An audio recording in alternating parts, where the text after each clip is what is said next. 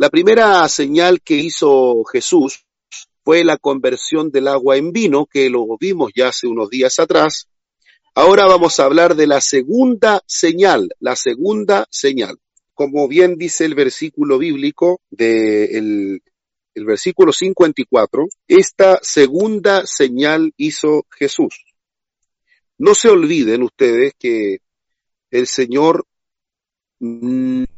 los milagros de Jesús no son milagros así, por así decirlo, al azar, y están seleccionados en el, en el Evangelio de Juan para revelarnos eh, aspectos importantes de nuestro Señor Dios Todopoderoso, de tal manera que no son simples actos milagreros, sino que tienen una profunda señal. Y por eso que el texto bíblico le llama señal, ¿ya?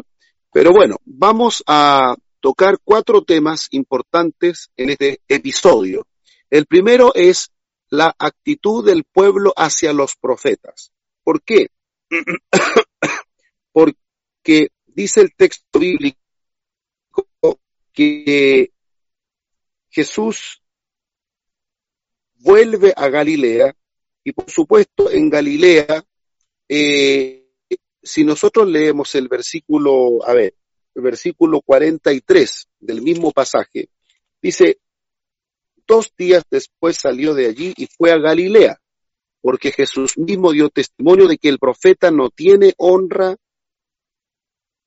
no tiene honra en su propia tierra. Cuando Vino a Galileo, los galileos le recibieron habiendo visto todas las cosas que había hecho en Jerusalén en la fiesta, porque también ellos habían ido a la fiesta. Y vino después, ¿cierto?, a Caná de Galilea puntualmente, hizo el milagro, ¿cierto?, donde convirtió el agua en vino. Bueno, Jesús va a Galilea y muchos estudiosos han preguntado por qué.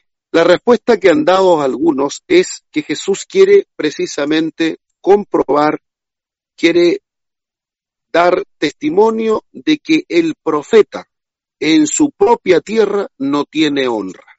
Y por eso él fue nuevamente a Galilea.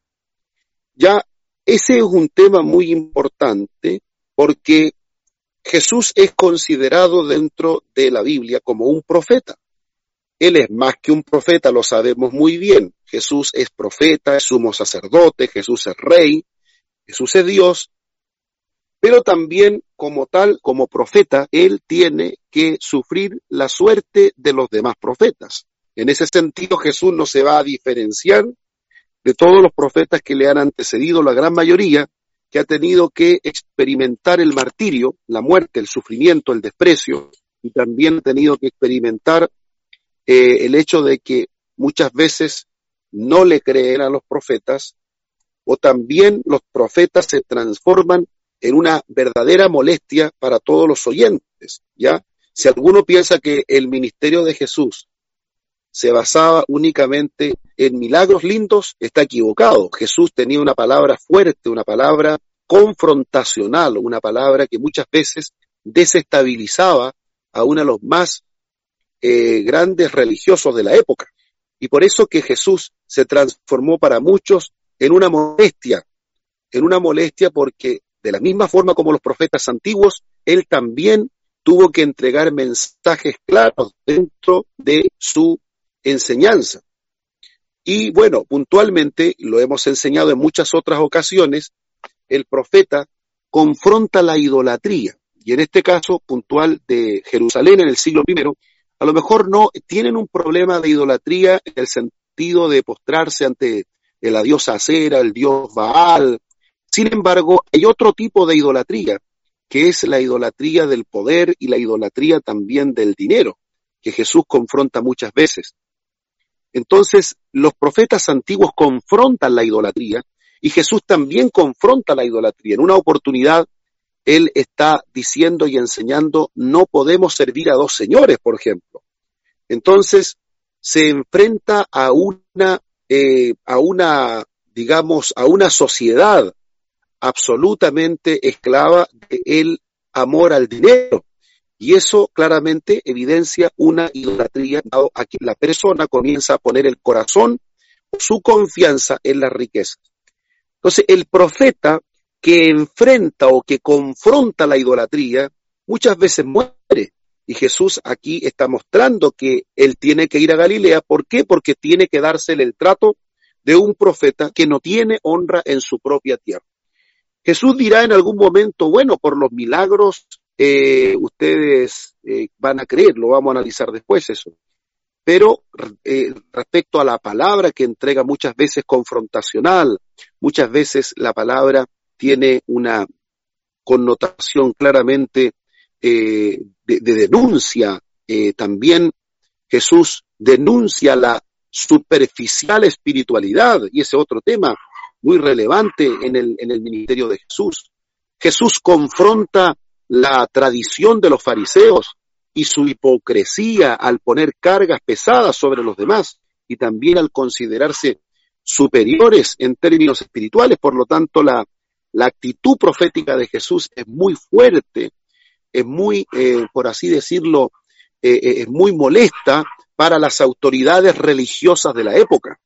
Y no solamente para las, las autoridades religiosas, para el mismo Herodes también, que detenta el poder eh, poderes que son totalitarios, poderes que son déspotas, poderes que son realmente, eh, digamos, que no respetan el derecho de, de los más desposeídos. Entonces Jesús confronta los poderes oscuros de las tinieblas que están expresados también en la forma de gobierno, que están expresados muchas veces en la religiosidad.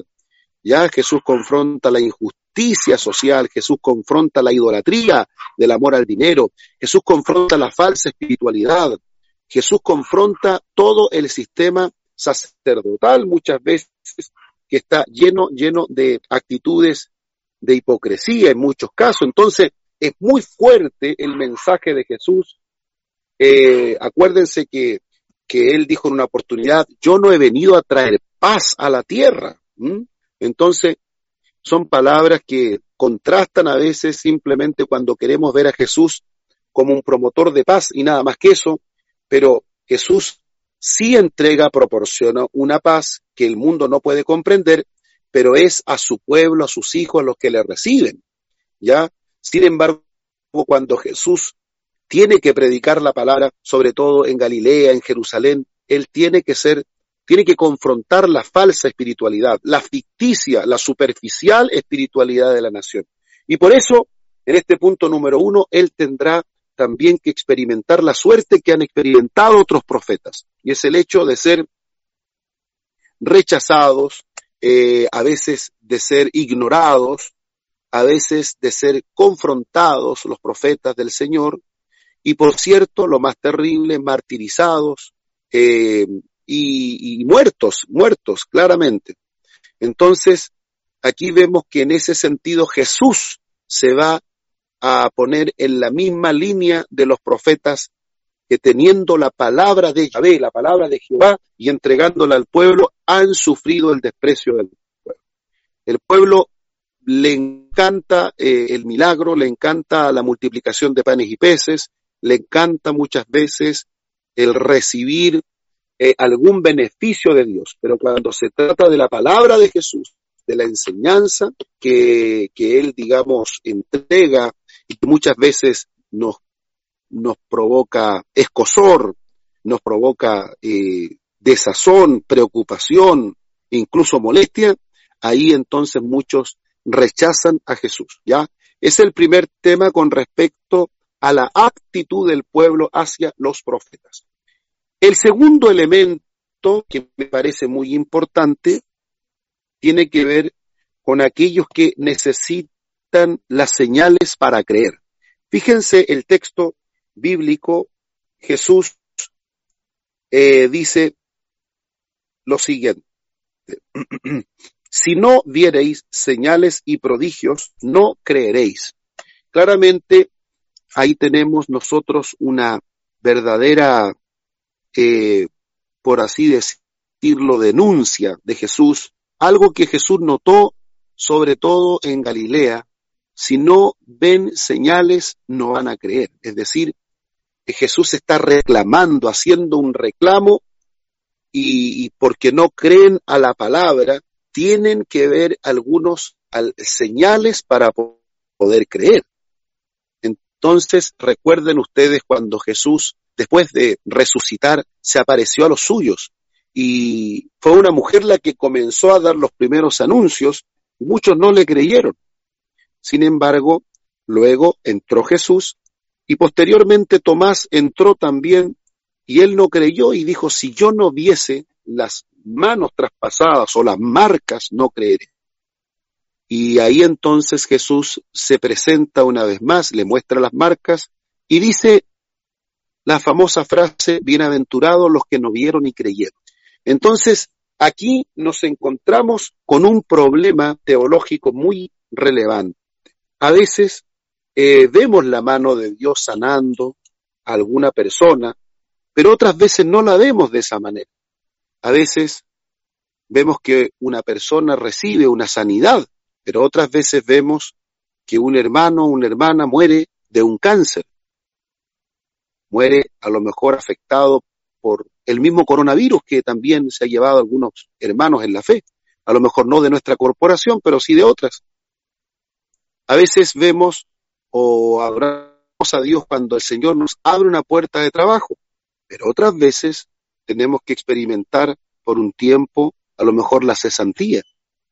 Entonces, eh, aquí se nos presenta esta situación compleja, difícil, porque Jesús dice, si no viereis señales, no creeréis. O sea, en otras palabras, eh, ¿de qué depende nuestra, nuestra, nuestro creer realmente? Tenemos que estar siempre viendo alguna señal para creer que Dios está con nosotros, para creer que somos sus hijos, para creer que Él nos tiene en su mano, para creer que aunque estemos pasando momentos difíciles, el Señor nunca nos va a soltar de su mano, o, o tenemos que estar prácticamente siempre recibiendo de parte de Dios alguna señal para que nuestra fe se mantenga.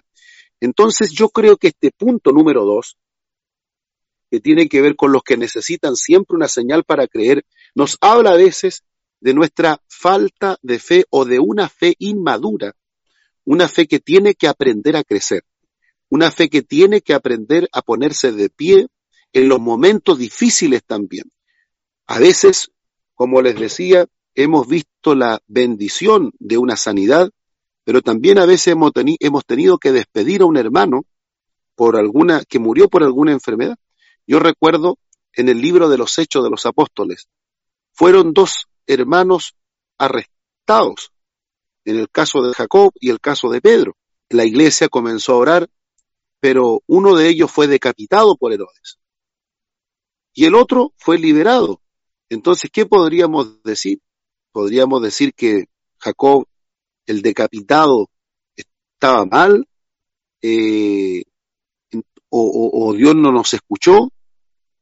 Mis queridos hermanos, tenemos que aprender acá la soberanía de Dios. Dios es soberano para hacer conforme Él quiera hacer las cosas. En ocasiones, Dios va a sanar. En otras ocasiones, muchas veces Él puede restarse de hacerlo, porque solo Él tiene la soberanía para determinar cuándo, cómo y dónde va a sanar a alguien. Yo les voy a contar una pequeña experiencia. Hace muchos años atrás, un hermano fue llamado por una familia que tenía un hijo con cáncer a orar. Y este hermano iba, ayunaba, oraba por el joven enfermo de cáncer. Siempre estaba allí cuando el joven se agravaba, al primero que llamaban era él. Y e iba e imponía sus manos. Y a veces eh, tenía recuperaciones muy, muy, muy, muy lindas. Pero en una ocasión empeoró y llamaron los familiares nuevamente al hermano para que fuese rápido a casa a poner las manos. Y bueno, lo que sucedió fue que el joven murió mientras se le ungía. Y este hermano que estaba orando se enojó con Dios un tiempo, se molestó porque sintió que se había, de alguna manera había quedado como avergonzado en su ministerio. Entonces, ¿Tuvo Dios la culpa realmente? ¿Dónde estuvo la responsabilidad o de quién fue la responsabilidad? ¿Se dan cuenta? Entonces, lo que nos muestra este pasaje es que la fe va más allá de un milagro. La fe va más allá de una sanidad. La fe va más allá incluso de ser salvo de la muerte. La verdadera fe tiene que estar por sobre todas las cosas. De tal manera que si en alguna ocasión tuviésemos que enfrentar alguna persecución, como pasa con algunos cristianos que están siendo perseguidos y martirizados en sectores de la China, de la China comunista, de Corea del Norte, por ejemplo, y de algunos países con un elevado porcentaje de islamismo extremo. Entonces, tenemos nosotros a lo largo, o mejor dicho, a la redondez de la tierra, a hermanos que han sufrido, que están sufriendo el martirio. La fe verdadera, la fe que ha madurado, va más allá que eso. La fe verdadera no se sostiene por el milagro que tenga que estar viendo cada rato. La fe verdadera cree a la palabra, cree a la palabra que dice, no os dejaré huérfanos, estaré con vosotros hasta el fin del mundo. De tal forma que con el mejor trabajo o con a veces un poquito de cesantía, con la mejor salud o a veces con alguna salud que, o alguna enfermedad que aqueja nuestra salud, con la mejor de las situaciones de vida o a veces sufriendo algunos problemas, la actitud de una fe que ha madurado es creer en el Señor Jesucristo independiente de cuáles sean las adversidades que estemos enfrentando. Muy bien. Son dos de los cuatro puntos que tengo para esta noche si hay algún hermano o hermana que quisiera hacer alguna acotación o a lo mejor eh, plantear algún tipo de, de idea o pregunta, ¿por qué no? Este es el momento, no veo ningún rostro, veo que todos están detrás de los de los de las pantallas sin poner su rostro, pero bueno, si hay algún hermano que quisiera acotar, he tocado dos puntos. Primero hablé de la actitud del pueblo hacia los profetas y en segundo lugar hablé de los que necesitan señales para creer. A ver, ¿alguien tiene alguna pregunta?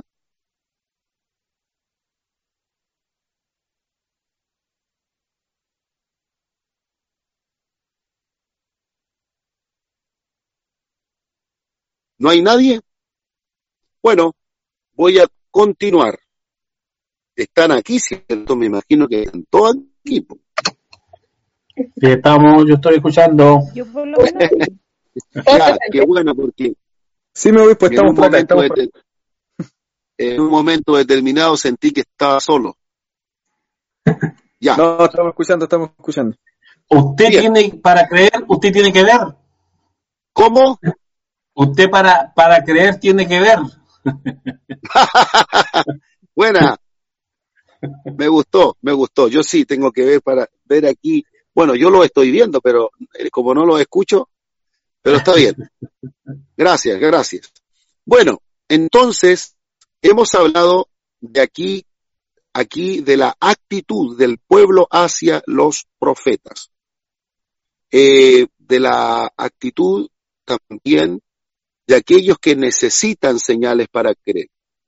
Estamos viviendo un tiempo donde nuestra fe va a ser puesta a prueba, queridos hermanos. Ya lo que hemos cantado en la iglesia, lo que hemos predicado, todo lo que hemos profesado, vamos a tener que ver en este tiempo situaciones difíciles. Eh, por ejemplo, el mismo conflicto social que vivimos, ahora la pandemia, hace un tiempo atrás el terremoto, quizás qué es lo que va a venir ahora.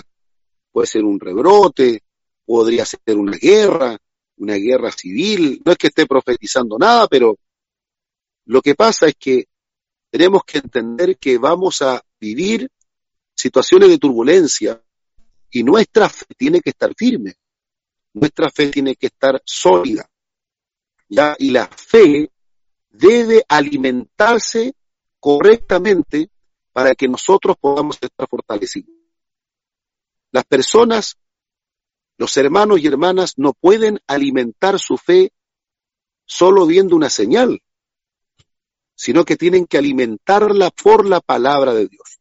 La palabra de Dios tiene que ser el motor originador de la fe con la que vamos a sostenernos en los momentos más adversos que nos toque enfrentar en estos tiempos. Nosotros estamos haciendo probablemente ya algún tipo de planes para poder retornar, por ejemplo, eh, y a mí me preocupa mucho el retorno, aunque tengamos que hacer varios cultos y tengamos que hacerle culto a 10 personas, a 20 personas, porque es necesario que el pueblo se alimente de la palabra para que su fe no decaiga. He constatado en terreno, visitando algunas personas, cómo algunos se han decaído en la fe un poco. Si bien es cierto, estamos llegando a muchas personas a través del Facebook, pero también hemos visto que otros poquititos por ahí se decaen. Entonces es importante que oremos al respecto para que podamos a lo mejor, respetando por supuesto todas las normas de seguridad, todas las normas, sea de distanciamiento social, sea también la mascarilla, el alcohol gel, eh, la toma de temperatura corporal al entrar al templo y por supuesto el metraje de lo que nos permite el Ministerio de Salud. Es importante que la gente pueda escuchar la palabra, estar presenciando la palabra en medio de la predicación, porque eso alimenta la fe, sobre todo en estos tiempos difíciles. Así es que oremos para que Dios nos permita eso, y si a lo mejor hay ancianos que no van a poder, porque se estaba diciendo que los de 75 años no iban a poder, tratar de llevarles, aunque sea un par de hermanos, un culto a su hogar para alimentar la fe. Aquí tendremos harta, harto trabajo como iglesia.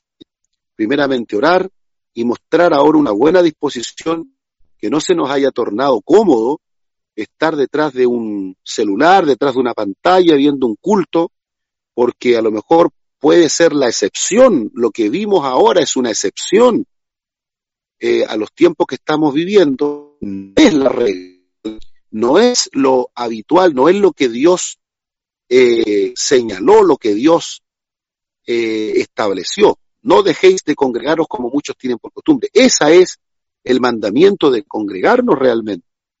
Pero bueno, tenemos que ser prudentes y hemos sido muy, pero muy prudentes hasta aquí. Pero hay que ya comenzar a evaluar, orar. No digo para que retornemos mañana o el otro mes, sino que para que ya comencemos a hacer planes de trabajo para que la iglesia se alimente de la palabra de Dios. Hemos dado mucho alimento, hemos tratado, hay varios hermanos que hemos estado trabajando desde la radio, desde la radio online, desde el programa, tele, eh, ¿cómo se llama?, por Facebook, porque pensamos que ahí, ahí está la, la, la fortaleza del cristiano cuando oye la palabra, ¿ya? Ahora, si vienen tiempos difíciles, tiempos adversos, no tenemos que dejar de creer, queridos hermanos, no tenemos que abandonar nuestra fe en Cristo Jesús, tenemos que seguir creyendo, pero ese seguir creyendo no se sostiene por la nada, se sostiene sobre la base de la palabra de nuestro Dios. Es la palabra la que va a provocar ese efecto espiritual de aumentar nuestra fe. ¿Ya? Así es que Dios nos ayude. En tercer lugar, voy al tercer elemento de este punto que estamos tratando en esta historia. Y este tercer elemento lo he titulado Acercarse solamente buscando la ayuda sin comprometer la fe. Aquí también Jesús dice algo, ya, aunque se ve posteriormente que este hombre que recibe la sanidad de su hijo va creciendo un poco en la fe, pero Jesús tiene otra palabra que es bien fuerte, ¿ya? Entonces le dice, si no viereis señales y prodigios, no creeréis. Y aquí es donde nos encontramos con una realidad también en nuestro tiempo. Nosotros la hemos visto en nuestra iglesia en algunas ocasiones. Es cuando las personas se acercan a Dios solo para recibir ayuda, cuando están en conflictos, en problemas. No estoy hablando del cristiano, aunque a veces pasa también que algunos creyentes se alejan de la adoración, se alejan de la congregación y se alejan del Señor y suelen acostumbrarse a buscarlo solo cuando están en apuros, ya solo cuando están pasando por adversidades. La actitud de buscar a Dios solamente en los tiempos de aflicción es muy antigua, muy común, y hoy día permanece en boga. Gente que lamentablemente, cuando está bien, ni siquiera se acuerda de Dios, pero cuando viene la aflicción, rápidamente comienzan a buscar dónde hay una iglesia, dónde hay un pastor, dónde se puede pedir la oración, pero una vez que reciben la ayuda, una vez que reciben el consuelo divino o la ayuda del Señor para salir de un estado de aflicción, luego lo toman como algo absolutamente normal de poder otra vez seguir haciendo la vida absolutamente al margen de las cosas espirituales. Y yo creo que debe ser al revés, que cuanto más uno recibe de Dios, tanto más responsable es delante del Señor. Y si alguno de los que me está escuchando ha recibido de parte de Dios una sanidad, ha recibido de parte de Dios una muestra evidente, concreta, visible, palpable de su poder, es muy, pero muy responsable, a lo mejor tanto más que aquellos que han creído por la fe y que a lo mejor no han tenido una señal en su cuerpo de una sanidad o algo parecido. Mientras más recibimos de parte de Dios, más responsables somos. Cuidado con acercarnos solamente a Dios en tiempos de aflicción. Bueno, yo creo que ustedes no son así, pero sí yo creo que deben conocer personas que cuando están en aflicción, cuando están en dolor, le hacen mil promesas a Dios, lo buscan y una vez que reciben de parte del Señor la ayuda, se olvidan. Fíjese que eh, a mí en lo personal como pastor, yo he visto en, algunas ocasiones gente que llegó a la iglesia, recuerdo una mujer que llegó con su esposo y con su hijita pequeña hace muchos años atrás, cuando estábamos en el templito chiquitito de Patria Vieja 250, no fallaba culto la dama. Y bueno, yo me entero como al segundo o tercer culto que ella tenía un cáncer mamario. Y bueno, el Señor la ayudó. Finalmente, eh, después de un periodo, ella se encontraba totalmente sana. Y una vez que el médico decretó la sanidad prácticamente total, eh, a ella no la vimos nunca más. Absolutamente ahora lejos del el Señor. Entonces allí vemos nosotros una experiencia bastante común lamentablemente bastante común, como es el hecho de acercarse a Dios cuando se necesita, se requiere la ayuda. Y Dios sabe muchas veces que una vez que Él haga la obra, van a dar la media vuelta y a lo mejor no van a seguir en la búsqueda, en la adoración, ¿ya? Eh, y aún así el Señor obra. Por supuesto que Dios sabiamente tiene sus razones y en algún momento va a demandar de parte de aquellas personas el por qué no tuvieron una respuesta de fe frente a un testimonio elocuente de sanidad en sus propias vidas. Adelante, hermano Marco.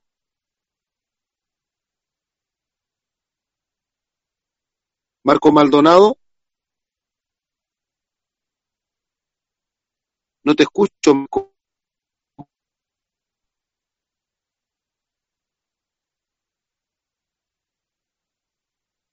Marquito, disculpa, pero no te estás escuchando. No sé si los demás lo escuchan. ¿Ahora, ahora sí o no? Ahora sí, ahora sí. Ahora sí, ya.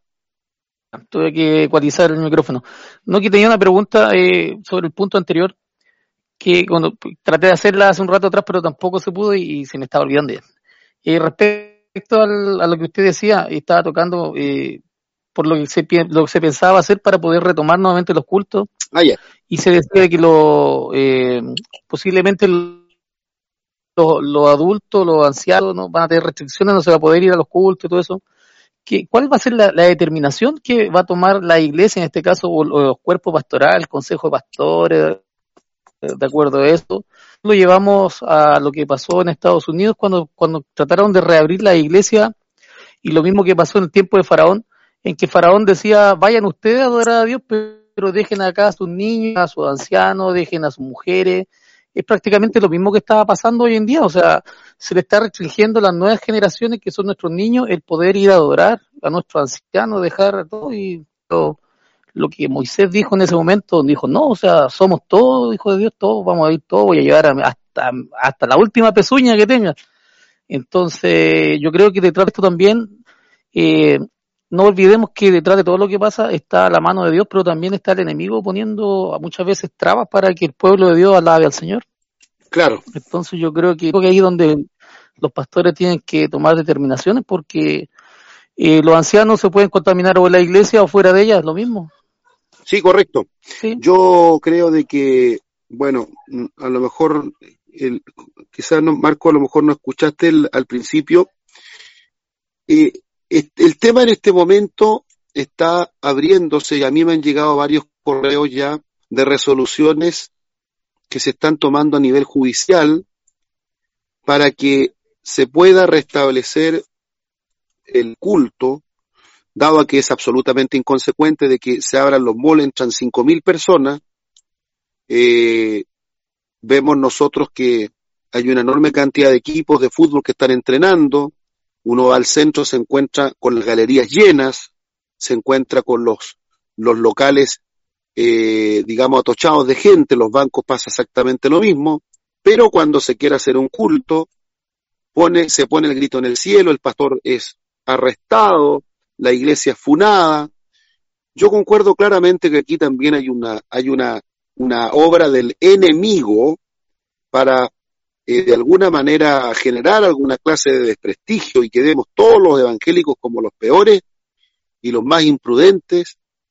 Entonces, frente a este tipo de acciones del enemigo, creo que tenemos que pedir la sabia dirección a la sabiduría del Todopoderoso para que Él nos ayude a enfrentar esto de tal manera que, como tú bien dices, Marco, ninguno se nos quede atrás, porque lo importante es que todos los que salimos de Egipto entremos a la tierra de Canaán. Y eso implica niños, jóvenes, adolescentes, ancianos. Ahora, creo yo de que solamente me voy a adelantar como un ejemplo, sin todavía discutirlo, sin todavía conversarlo, y sin todavía ver cómo se están dando las resoluciones en forma completa, porque esto está empezando recién. Pero vamos a poner como suposición, quizás, una suposición, si la, si la, eh, digamos, la ley impidiese, impidiese eh, que se congregaran ancianos, por ejemplo, que es lo más probable, es lo más probable, y a mí me preocupa sobre todo cuando un pastor tiene esa edad y, tiene que dirigir su iglesia, por ejemplo. Eso es preocupante. Yo no sé cuánto tiene mi pastor García. ¿Estará por ahí o no? Para cumplir 78. Va a cumplir 78. Entonces nos imaginamos por un momento de que si hasta los 75 se puede ir, que el pastor estaría en complicaciones de seguir pastoreando su iglesia al menos predicándole, dándole ánimo, fortaleza. Entonces es una situación muy difícil, muy difícil, que tenemos que ver cómo enfrentarlo. Ahora, pensando en los que no son pastores, en los ancianos que también tenemos acá en la iglesia, yo creo que vamos a tener que generar un trabajo de asistencia espiritual, donde nuestros predicadores tengan una labor fundamental de ir a entregar la palabra, de ir a, a, a predicarles, a hacer un culto, eh, pero no podemos dejarlo olvidado, eso está más que claro. Tenemos que buscar la manera, por todos los medios posibles, de poder eh, seguir manteniendo el contacto con tal o cual persona, hermano mayor de 75 años, llevándole la palabra, haciéndole crecer en la fe. Y a lo mejor la iglesia va a tener que experimentar lo que pasó en un comienzo cuando comenzaron con los, con los cultos los hogares, que fueron los cultos de los hogares los que hicieron crecer a la primera iglesia. No se olviden que los templos vinieron muchos años después. El asunto es que hasta aquí hasta aquí lo que tenemos es lo que la constitución permite, que es una restricción del culto más que una prohibición. Hasta aquí no se nos ha prohibido hacer, hacer el culto netamente, sino se nos ha restringido y, y, en la posible restricción de ancianos vamos a tener los pastores que buscar la manera de trabajar junto a nuestros predicadores para llevar una palabra a los ancianos. Tenemos varios ancianos dentro de nuestras iglesias.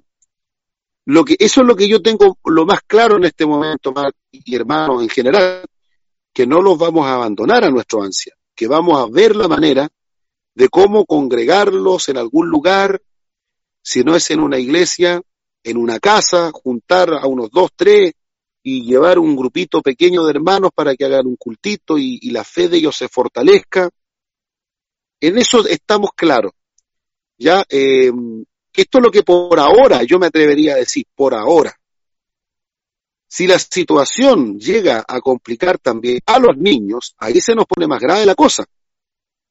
O sea, no sé si más grave, pero si hay que dejar un niño en la casa, se va a quedar la mamá también. Y eso es un hecho.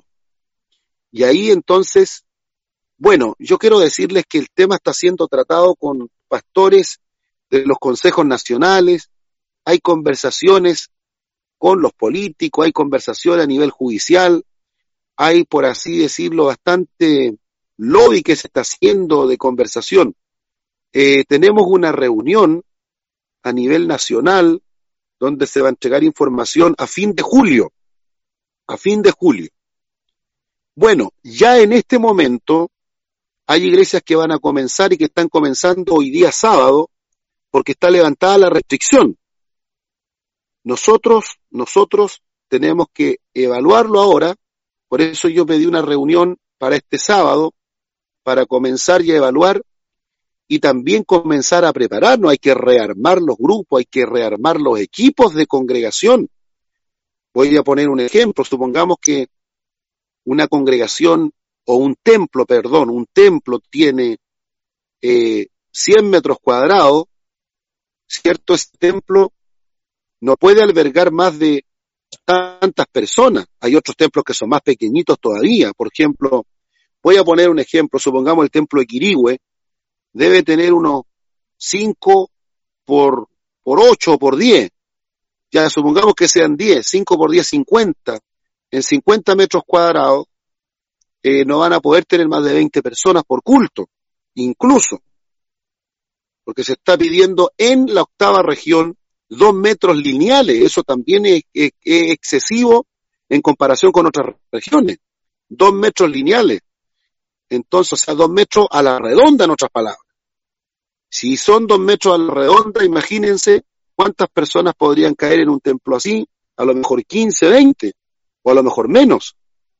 Entonces, eh, bueno, todo esto está por verse.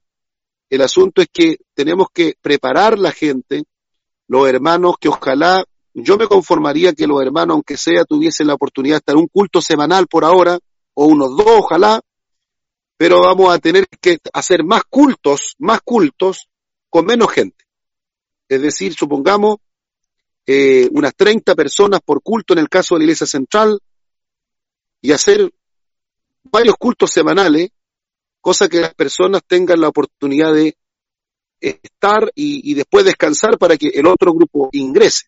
Bueno, todo eso vamos a tener que trabajarlo, analizarlo y esperamos que salga humo blanco de aquí al sábado que viene para que podamos retomar algo tan relevante, e importante como es el culto y la palabra para, para el aumento de fe.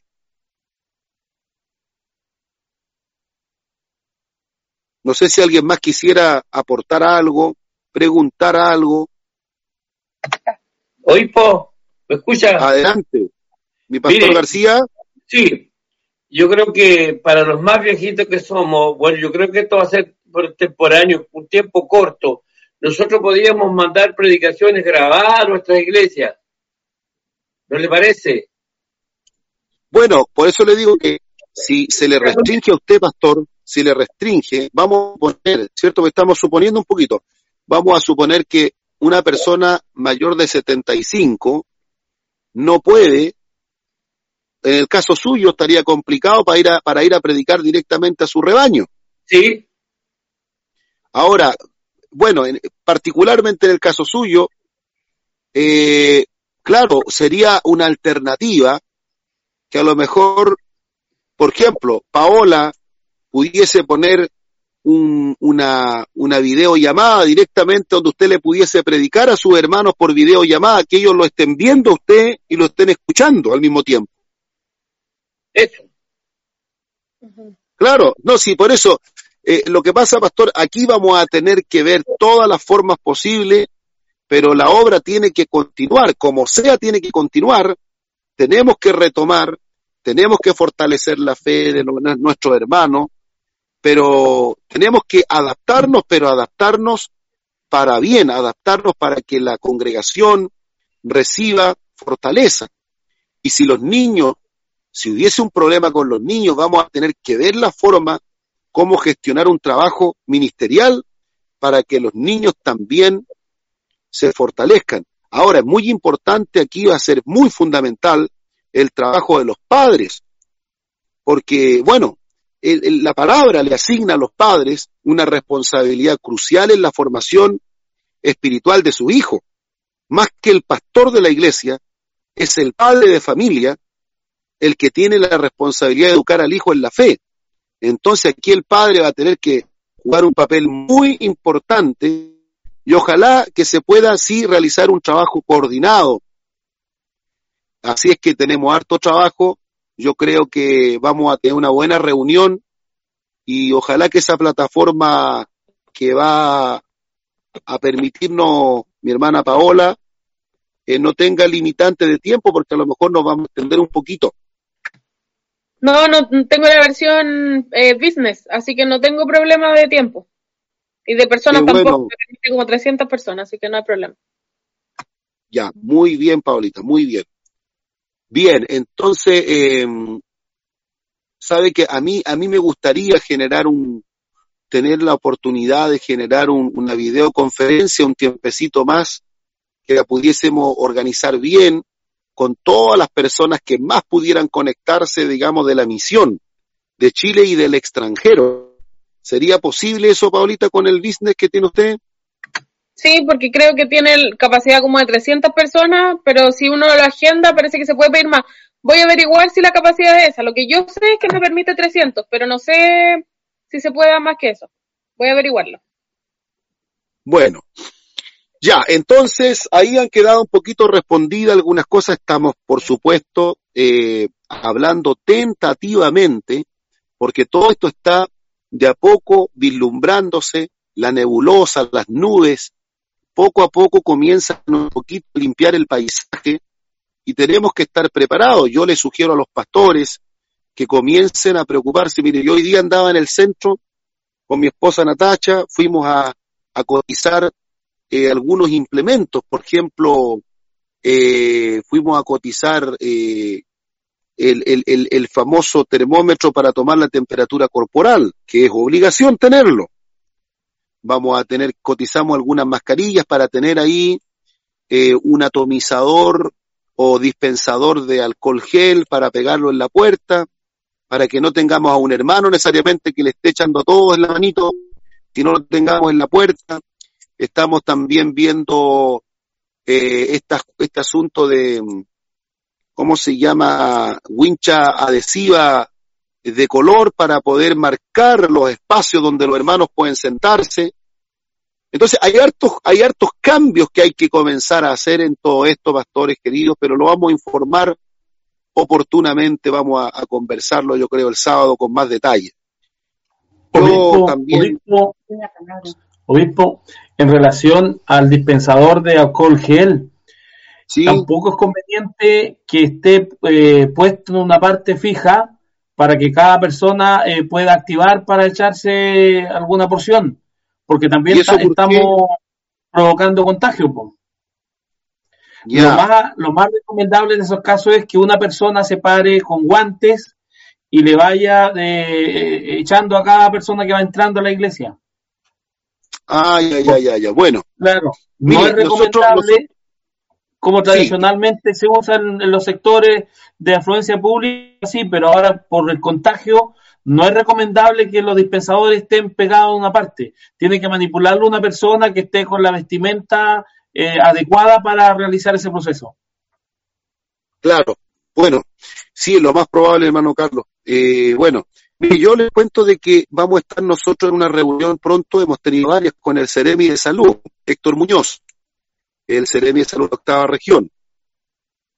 Y bueno, y como cura por la costa, el último pueblo de la octava región, la última comuna de la octava región por la costa, y, y Tirúa en el sur, digamos, la última comuna también de la octava región, eh, todos, todos entramos bajo este mismo paraguas que nos va a, a señalar el, el Ceremi de, de salud.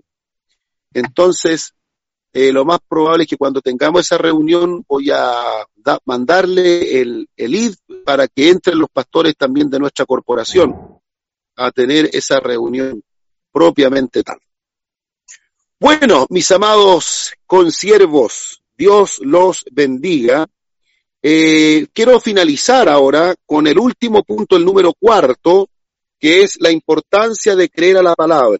Jesús dice, eh, anda, vete, tu hijo vive. Y en ese momento dice la palabra que el hombre creyó a la palabra. Y eso es muy importante, creer a la palabra. Esta segunda señal, no se olviden que todas señales tienen como propósito llevarnos a una mejor comprensión de Dios y de quién es Jesús también. Aquí se nos muestra en esta señal el poder de la palabra y, el poder también de creerle a la palabra. Dice el texto bíblico que el oficial le dijo, Señor, desciende antes que mi hijo muera. Jesús le dijo, vete, tu hijo vive. Y el hombre creyó a la palabra que Jesús le dijo y se fue. Entonces, este creer a la palabra es lo que el Señor busca de nosotros. La palabra es lo más importante, la palabra es inspirada, la palabra es revelada y ha quedado escrita en un registro que es la Biblia. Entonces, nosotros tenemos que creerle a la palabra de nuestro Dios y de esa manera vamos a activar la fe, creyendo con todo el corazón. Y si alguno tiene falta de fe, tiene que pedir a Dios que Dios sea revelándole su, su, palabra, aumentándoles la fe. ¿Ya? Eh, cuando la fe madura, cuando la fe crece, la fe entonces cree a la palabra. Voy a poner un ejemplo concreto. Jesús dijo, no os dejaré huérfanos. Eso es palabra de Dios, irrevocable, palabra certera, palabra que debe creerse independiente de las adversidades que vivamos. ¿Qué sucede cuando un hermano o hermana débil en la fe pasa por un problema? A veces lo primero que le dice al Señor, parece que el Señor no está conmigo, parece que Dios no está conmigo. Pero la palabra dice, no os dejaré huérfanos, estaré con vosotros hasta el fin del mundo. Entonces ese cristiano necesita ver una señal para creer, si no, no cree. Entonces la palabra es clara, es concreta. Voy a nombrar otro texto, donde dos o tres se reúnen en mi nombre, allí estoy en medio. Entonces, eh, es palabra de Dios. A ver, a veces el Señor se manifiesta, a veces, a veces el culto es más pasivo, a veces el culto no tiene tanta manifestación o podríamos llamarle también no está esa efervescencia de todos los cultos, no son todos los cultos iguales. Y podríamos decir, no, parece que Dios no estuvo presente. ¿Por qué? Porque Jesús dijo, necesitáis ver alguna señal para creer. Pero el que crea la palabra, la palabra dice, donde dos o tres se reúnan, allí estoy en medio. Tenemos que creerlo, sí o sí. Sane alguien o no sane. Eh, lloremos en el culto o no lloremos haya un fuerte avivamiento o no lo haya, la palabra tiene que creerse. La palabra de Dios tiene que creerse porque esa es la fe que madura, la fe que crece. Esa es la fe que ha madurado. Aquella fe que cree de todo corazón que el Señor está independiente si vemos o no tantas o cuales señales. Por supuesto, también el Señor va a manifestarse en algunas ocasiones. Qué lindo es cuando Él se manifiesta. Pero si Él no se manifiesta de la misma manera todos los cultos, tenemos que de la igual forma creer, creer a la palabra. Si la palabra dice, no os dejaré huérfanos, es una realidad. Si la palabra dice, dos o tres, allí estoy en medio, es una realidad. Entonces tenemos nosotros que creerlo independiente a lo que sintamos o no, porque nuestra fe no puede estar basada en el sentimiento, tiene que estar basada en la convicción de la verdad revelada, que es la palabra de Dios. Ahí está. La fe está basada en la convicción de la verdad revelada y no en el sentimiento mío o suyo, que puede ser cambiante. ¿Ya? Así es que a veces, por ejemplo, me encuentro con hermanos que dicen, no, hoy día no, no pasó nada en el culto. Hoy día el culto estuvo fome. Hoy día el culto, pero ¿cómo va a estar fome un culto si Dios está ahí? Lo que pasa es que nosotros muchas veces no le creemos a la palabra. Y la palabra es, dice claramente, que es bienaventurado aquel que no ve y cree. Tenemos que creer sí o sí que Dios está porque es palabra que Él ha prometido. Y Dios no es hombre para que mienta. ¿Ya? Bueno, ¿alguna última intervención que alguien quisiera tener?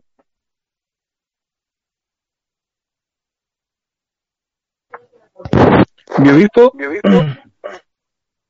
Adelante, Daniel. Tengo una pregunta acerca de, a ver, a lo mejor me voy a adelantar un poco a, lo que es el estudio. Eh, el otro día escuché una predicación de un, de un varón acerca de la de cuando Jesús lloró eh, por Lázaro. Bien. Ya, siempre nosotros hemos dicho que eh, Jesús llora por su amigo Lázaro, por su muerte, pero él da una otra manera de interpretación, no sé, y dice que Jesús no lloró por su amigo, sino que lloró por la incredulidad del pueblo. Y ahí queda un poquito medio... no sé qué, tiene al respecto usted. Bueno, eh, se me adelantó un poquito, Daniel, pero lo que te podría responder por ahora, por ahora, a ver, eh, cuando uno saca una conclusión de un texto bíblico, eso se llama hacer una exégesis, es decir, una, un estudio de lo que el texto dice concretamente. Yo te pregunto, ¿tú conoces el texto ese, verdad, Daniel? ¿Has leído alguna vez la, el relato? Sí. Bien. Te voy a hacer una pregunta, aparece en el texto bíblico la razón del por qué lloró Jesús? Eh, aparece en el texto bíblico. Ah, mira la pregunta. El texto dice que Jesús lloró, ¿verdad? Sí. Pero aparece la razón del por qué lloró Jesús, concretamente. ¿Qué dice el texto? Lo vamos a leer mejor. para recordar.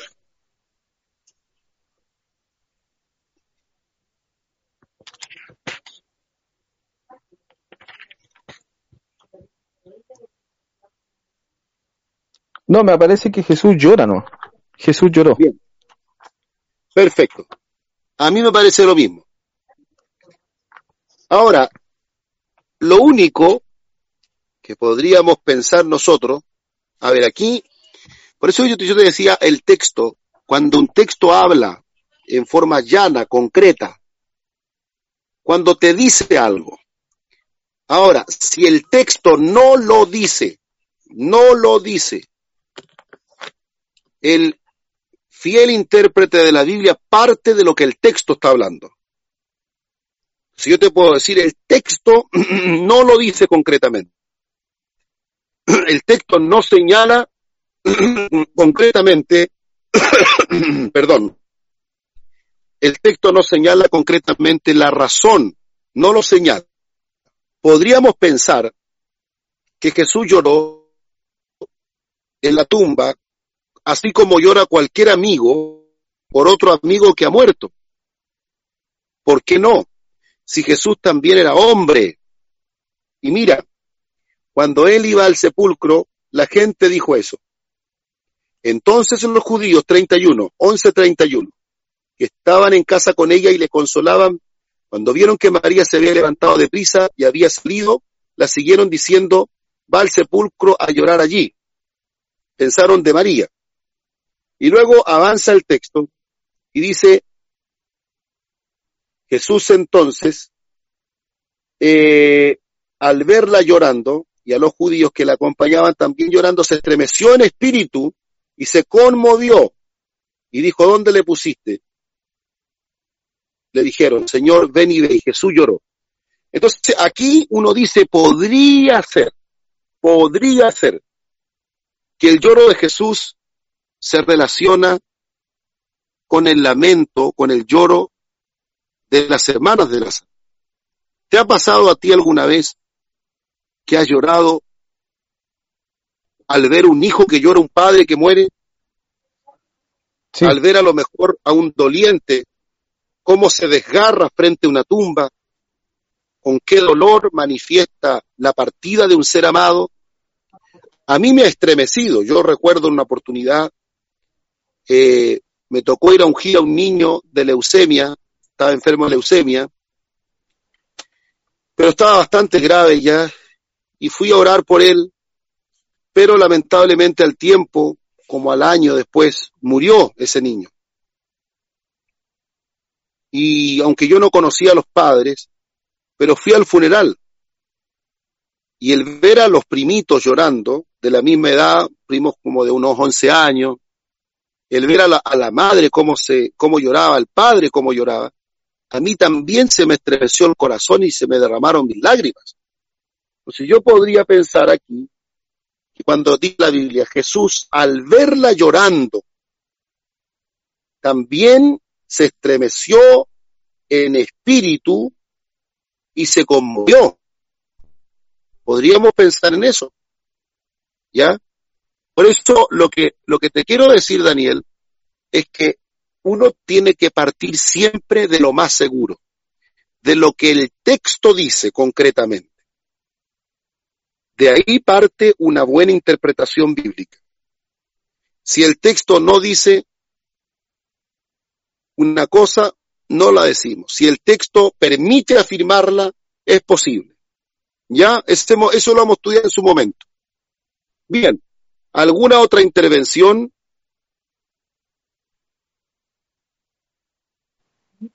¿Me escucho, obispo? Adelante, hermano Isaías Camino. Sí, obispo, eh, los saludo en el nombre de Jesús y a todos mis hermanos.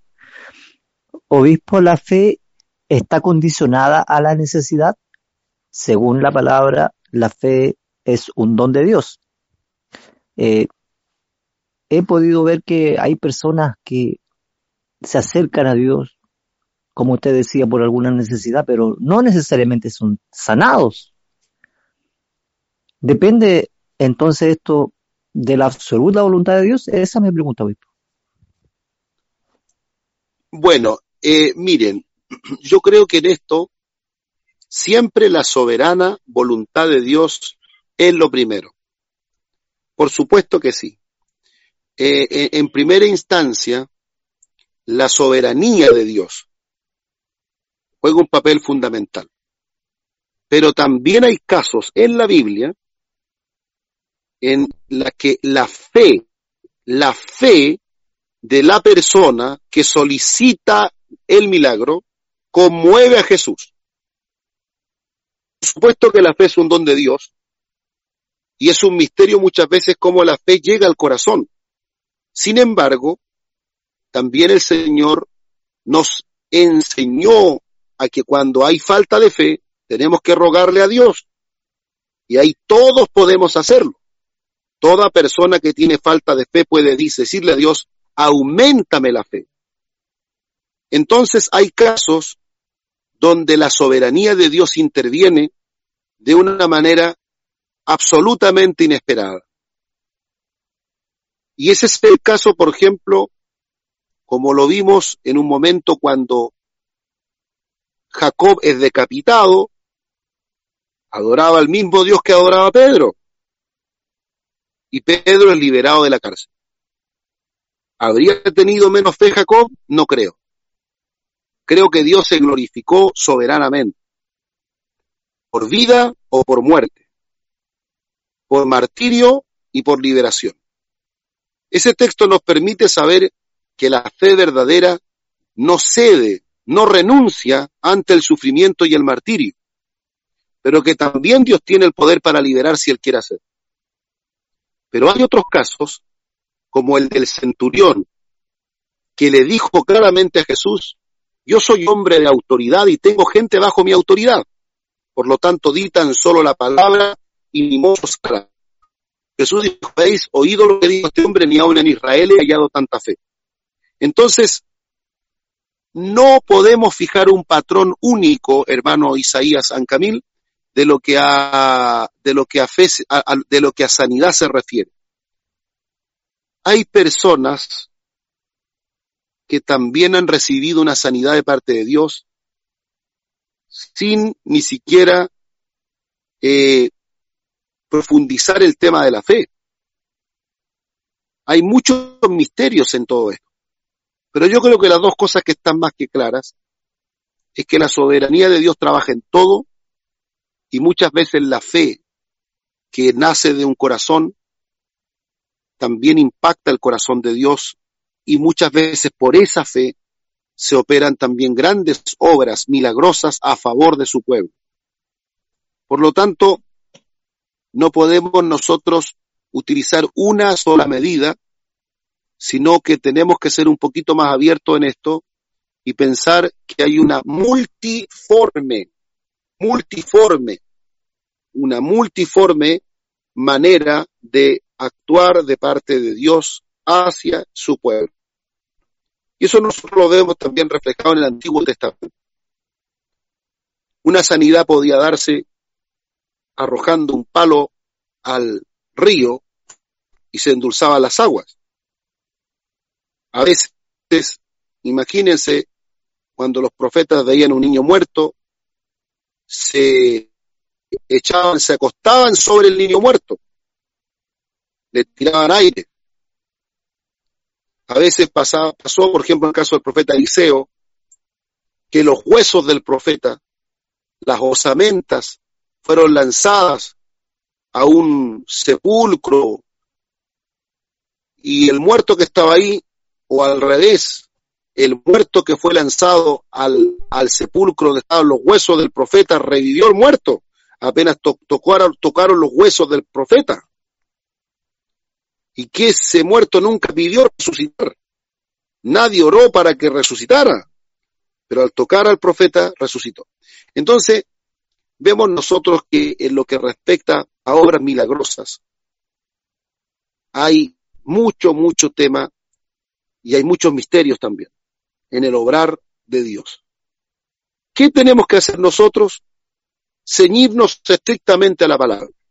¿Está enfermo alguno entre vosotros? llame a los ancianos, ungiéndoles con aceite. La oración de fe sanará al enfermo. Y si hubiese cometido pecado, le serán perdonados. Ahí hay una palabra concreta. ¿Ya? Muy bien. ¿Preguntas? Respecto a lo mismo, obispo, ¿por qué dice salvará y no dice sanará? Gracias. Bueno, muchas veces también existieron enfermedades que se generaron por pecados gravísimos, gravísimos. Y es así como lo vemos, voy a poner un ejemplo. Cuando se celebraba la cena del Señor en Corinto, quedaba como diríamos en buen chileno, el taco. Algunos se enfermaban, otros morían por no discernir el cuerpo del Señor. De tal manera que es probable, mis queridos hermanos, que Juan esté aludiendo a alguna clase de enfermedad que se originó por un pecado grave, por un pecado grave.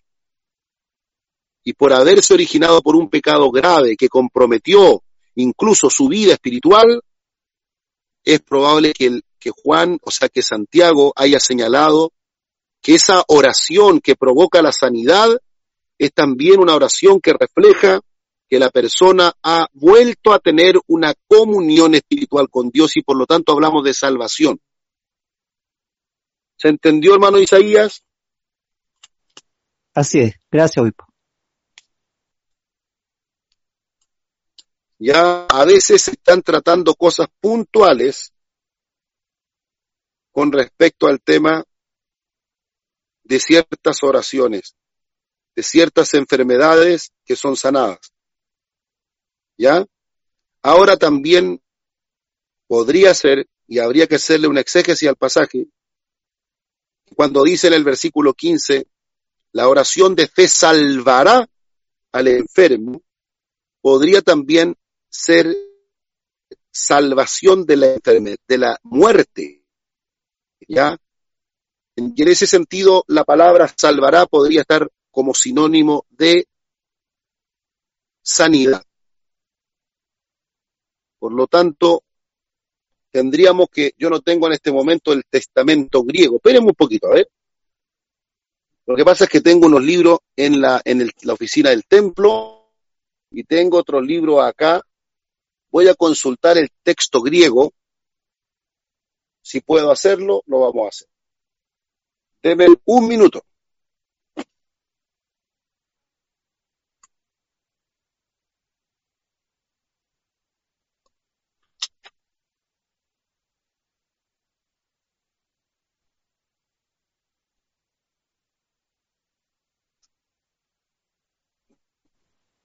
Obispo, respecto de lo mismo, lo que pasa es que leí hace tiempo que los primeros cristianos tenían por asumido, como tenían madurez espiritual, que la enfermedad tenía alguna tenía algún propósito.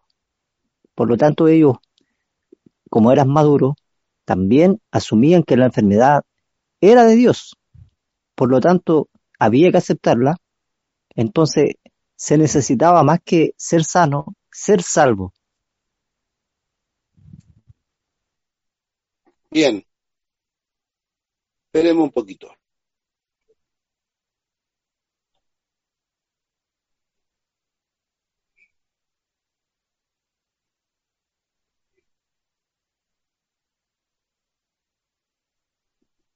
Bueno, a ver. El texto completo dice, y la oración de fe salvará al enfermo y el Señor lo levantará. Y si hubiere cometido pecados, le serán perdonados. Bueno, eh, podría referirse justamente a una salvación de la muerte, eh, porque este tipo de enfermedad podría haberse generado como un juicio divino por los pecados cometidos entonces es probable que esté aludiendo a un asunto puntual. Eh, a veces podríamos experimentar enfermedades como una especie de disciplina de parte de Dios. No digo que todas las enfermedades sean disciplina. Es probable que algunas sean enfermedades que nos autoprovocamos por nuestros propios desórdenes alimenticios o nuestra exposición a, no sé, a las inclemencias del tiempo y otras cosas. Sin embargo, hay enfermedades, y esto sí se puede ver con base en la palabra, que podrían generarse producto de ciertos pecados. Y entonces Dios podría tratar con algún creyente en forma particular, eh, digamos, permitiendo que pasara por un periodo de tribulación en su cuerpo, para luego recibir de parte de Dios la restauración. Y esta oración lo salva al enfermo. Ya es probable que ese sea el sentido.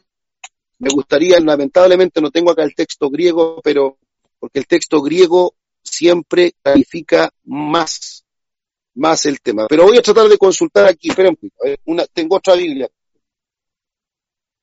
Vamos a ver un poco cómo lo dice, si nos clarifica un poquito más la nueva traducción viviente. Esperamos que sea así. Si no, lo dejaremos como una importante tarea para este servidor, ya para investigarla. El texto dice, una oración ofrecida con fe sanará al enfermo y el Señor hará que se recupere. Bueno, esta palabra dice sanará en lugar de salvará y eso es lo que también a juicio de algunos eh, críticos textuales es, sería como la traducción más cercana, el decir sanará en lugar de salvará. ¿Ya? Por eso yo les decía que puede referirse mucho a la sanidad, librarlo de alguna muerte, etcétera, etcétera. Pero me voy a dar el tiempo para profundizar un poquito más el texto, hermano Isaías, ¿ya? Muy bien. Gracias a nuestro Dios, vamos a estar finalizando. Hoy día eh, Tuvimos una participación un poquito limitada, pero gracias a Dios por la concurrencia. Esperamos en Dios que el próximo eh, sábado podamos seguir conectando.